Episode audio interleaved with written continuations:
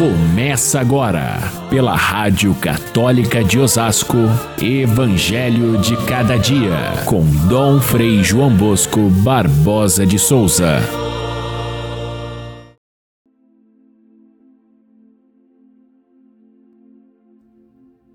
Mestre, que devo fazer de bom para possuir a vida eterna? perguntou um jovem. E Jesus lhe respondeu: Se queres entrar na vida, observa os mandamentos. Eu já tenho observado estas coisas, disse o jovem. Que me falta ainda? E Jesus respondeu: Se queres ser perfeito, vai, vende tudo o que tens, dá o dinheiro aos pobres e terás um tesouro no céu. Depois, vem e segue-me. Caríssimos irmãos e irmãs, a Igreja hoje nos traz a memória de São Pio X, o Papa que governou a Igreja no início do século XX.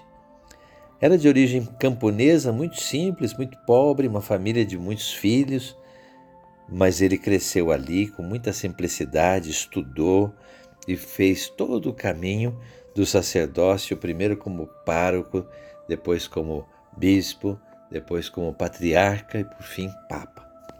E isso lhe deu uma grande experiência pastoral e foi o que ajudou a fazer grandes reformas na igreja, como papa, reforma na liturgia, reforma na catequese, no direito canônico, conforme era o seu lema, restaurar todas as coisas em Cristo.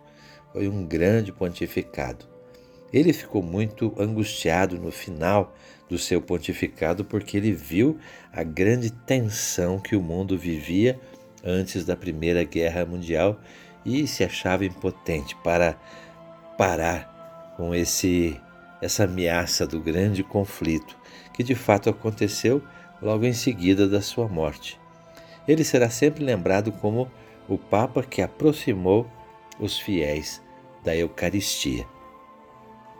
Vamos ao Evangelho de hoje, o Evangelho de hoje que fala sobre ah, o tema especialmente importante, o cristão diante dos bens materiais. Vamos lembrar que nós estamos lendo o capítulo 19 de São Mateus e, e o capítulo 19 traz alguns temas que são muito importantes para a gente compreender, primeiro, é, como ser cristão dentro de um mundo como esse que nós estamos vivendo hoje, que mostra um desequilíbrio tão grande.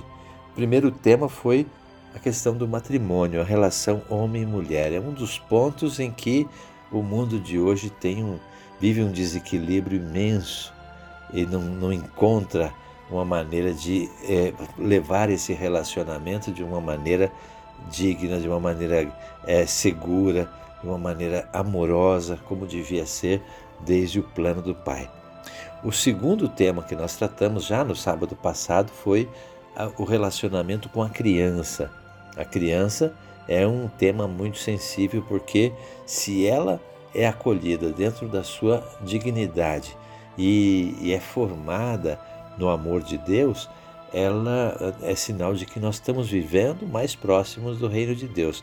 A criança hoje vive numa situação muito difícil com esse desequilíbrio familiar em que a gente está vivendo e também com as grandes pressões econômicas que fazem com que o lucro seja mais importante que o amor.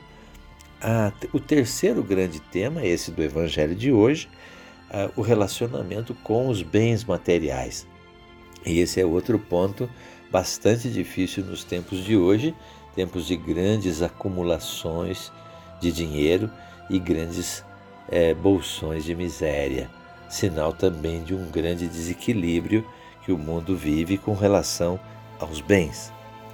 O evangelho de hoje parte de uma pergunta de um jovem que era muito rico e que pergunta a Jesus o que fazer para o que fazer de bom para conseguir a vida eterna.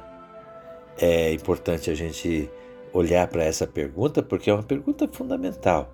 Nós todos queremos buscar a vida eterna e não só a vida eterna no outro mundo, depois da morte, como nós costumamos dizer, no céu, mas a, o que se chama de vida eterna, que é a eternidade, é a, a, a vida plena. E a vida plena nós precisamos buscar com a sabedoria do Evangelho viver aqui na terra.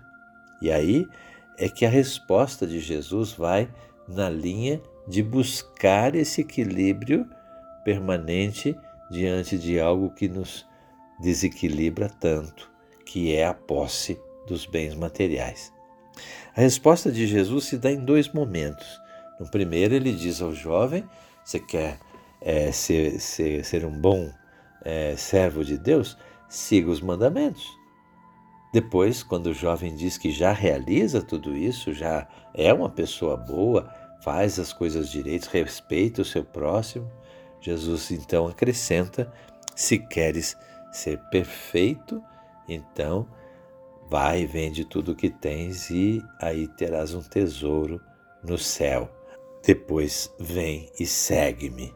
E é nessa hora que o jovem fica abalado, frustrado, desiste do caminho, sai com tristeza e não consegue dar esse passo que Jesus é, sugeriu. Vamos olhar um pouco essa, essa proposta de Jesus para que a gente possa entendê-la bem. Seria assim, e já foi interpretado o Evangelho dessa maneira, que Jesus dá dois caminhos diferentes: um para os cristãos que são comuns, que vivem a sua vida profissional, a sua vida familiar e que, seguindo os mandamentos, é suficiente, e outro mais perfeito, que seria mais para aqueles que são consagrados à vida religiosa, no sacerdócio, que então viveriam sem família, sem bens. Não parece ser essa a, a proposta de Jesus. Jesus não faz dois caminhos, um menos perfeito e outro mais perfeito. Só existe um caminho para seguir Jesus. É o caminho radical do Evangelho mesmo. Então é, é, é mais correto a gente entender que são dois momentos subsequentes. O primeiro é seguir os mandamentos, e a partir dos mandamentos, isso fica claro no pensamento de Jesus, quando nós entendemos qual é a vontade de Deus, consequentemente nós nos desligamos das coisas deste mundo para viver exclusivamente uh, o mandamento de Deus. Isso é claro, trata-se de um caminho só. Jesus não institui duas classes de cristãos, uns menos perfeitos e outros mais perfeitos. Também já se viu aí na nesse, nesse texto do Evangelho como se o primeiro fosse uma obrigação, seguir os mandamentos de Deus. O segundo é apenas um conselho, e então não seria obrigatório para o cristão fazer isso que Jesus propõe. Não, se a gente olha o contexto do Evangelho, pode, podemos olhar até a proposta das bem-aventuranças. Quem são os bem-aventurados? Quem são aqueles que vivem a sua fé integralmente? São aqueles que vivem o despojamento completo. Esse é o caminho proposto por Jesus, que cada um deve buscar do seu modo. Existem aqueles que eh, buscam de uma forma heróica, como São Francisco, que deixou seus bens, como muitas pessoas que, que nós conhecemos na história dos santos, que deixaram ah, os seus títulos e seus, a sua nobreza para servir aos pobres de maneira integral. Isso talvez distingue o cristão santo do cristão medíocre, aquele que adapta mais ou menos as palavras de Jesus para continuar vivendo a sua vidinha mais ou menos. Não, para Jesus existe um só caminho, o caminho que começa é, no segmento dele, que é abraçar a cruz e ir até o fim da cruz. Só existe esse. E cada um dentro do seu estado de vida, o religioso, o sacerdote ou o cristão, na sua família, como leigo cristão, todos são chamados a essa vida radical do Evangelho, que significa deixar de lado o egoísmo, o acúmulo de bens e usar todas as coisas que Deus nos dá para servir aos irmãos, para servir é, a, aqueles que necessitam. Esse é o único caminho proposto por Jesus e talvez seja uma regra para a gente entender o que significa realmente a vida eterna aqui na terra já. Viver apegado a bens poucos ou muitos, tanto faz, é colocar-se no inferno. Viver despojado, com muitos bens ou poucos bens, é viver livre e solto para servir a Deus e aos irmãos, e é isso que importa. Nós vamos continuar ainda nesse tema, porque os apóstolos perguntam, e nós que deixamos tudo, o que, que nós recebemos em troca?